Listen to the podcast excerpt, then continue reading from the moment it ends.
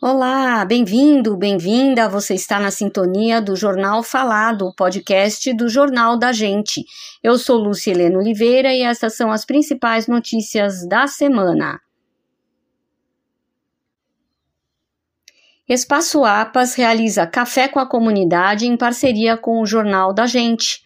Após uma reforma iniciada em 2020, o Centro de Convenções Espaço APAS retoma a parceria com a página editora e o Jornal da Gente para a realização dos tradicionais cafés com a comunidade.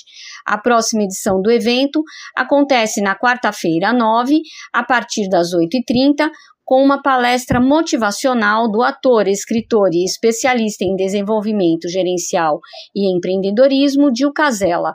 O tema será Inovação Comportamental para Fazer Acontecer. Segundo o diretor-geral da Associação Paulista de Supermercados, APAS, Carlos Correa, o objetivo da iniciativa é aproximar o espaço da comunidade no seu entorno, reunindo empresários, líderes comunitários, comerciantes e moradores. Esse encontro é fundamental para estreitar os laços, já que a APAS está presente na região da Lapa há muitos anos, destaca. O último café com a comunidade, realizado no Espaço APAS, aconteceu em 2018. Hoje, com a reforma concluída, o local atende diversos eventos corporativos, oferecendo uma infraestrutura moderna e atendimento completo, ressalta Correa. Quem quiser participar do café, basta entrar em contato via WhatsApp com Rosana Bracciali no número 11 99983 9553, localizado na Rua Pio 11, 1200 no Alto da Lapa. Prefeitura destina 650 milhões para programa de recuperação de pontes e viadutos. A Secretaria Municipal de Infraestrutura, CIURB, deve concluir até o final de 2024 300 obras de manutenção e recuperação de pontes e viadutos na cidade, com investimentos de 650 milhões de reais somente este ano.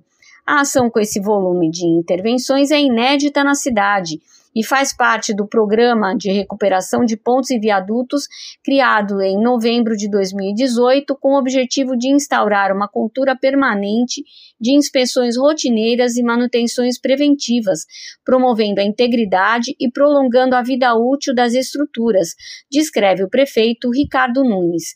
Dentro da área da subprefeitura Lapa, uma das obras incluídas no programa é a recuperação do viaduto Sumaré Além desse, estão passando por intervenções os viadutos General Olímpio da Silveira, no Pacaembu, Paraíso e Carlos Ferrati, no Tatuapé, além das pontes Engenheiro Ari Torres e o complexo Jacu Pêssego, entre outros. Em várias obras estão sendo utilizadas novas tecnologias, como a fibra de carbono para execução dos reforços. Esse material confere resistência sem acrescentar peso às estruturas. Para diminuir os impactos causados no trânsito, são instaladas plataformas suspensas para execução dos trabalhos sobre tabuleiros dos viadutos e pontes. Dessa forma, não há necessidade de interdições em importantes vias de acesso. Atualmente, há 28 obras simultâneas em andamento pela cidade, além de outras 215 em processo de contratação.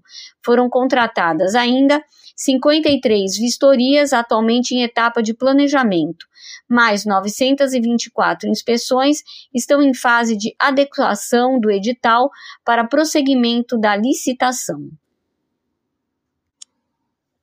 Secretaria das Subprefeituras faz manutenção nas lixeiras da região.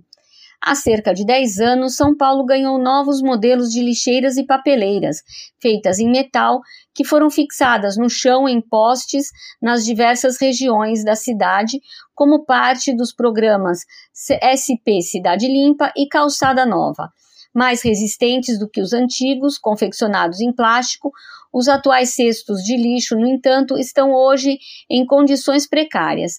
Aqui na região da subprefeitura Lapa, grande parte deles está inutilizada, enferrujada pela ação do tempo ou danificada por atos de vandalismo cometidos pela população. Diante da reclamação dos moradores, a Secretaria das Subprefeituras informa que está realizando a troca e manutenção dos cestos em toda a área. Os novos modelos foram doados pelas empresas Soma e Inova, responsáveis pela varrição na capital. De acordo com a ANLURB, Autoridade Municipal de Limpeza Urbana, na época em que o contrato foi firmado com as empresas de varrição, entre 2011 e 2012, foram instaladas 150 mil papeleiras. Este foi o Jornal Falado. Obrigada pela sintonia e até a próxima semana.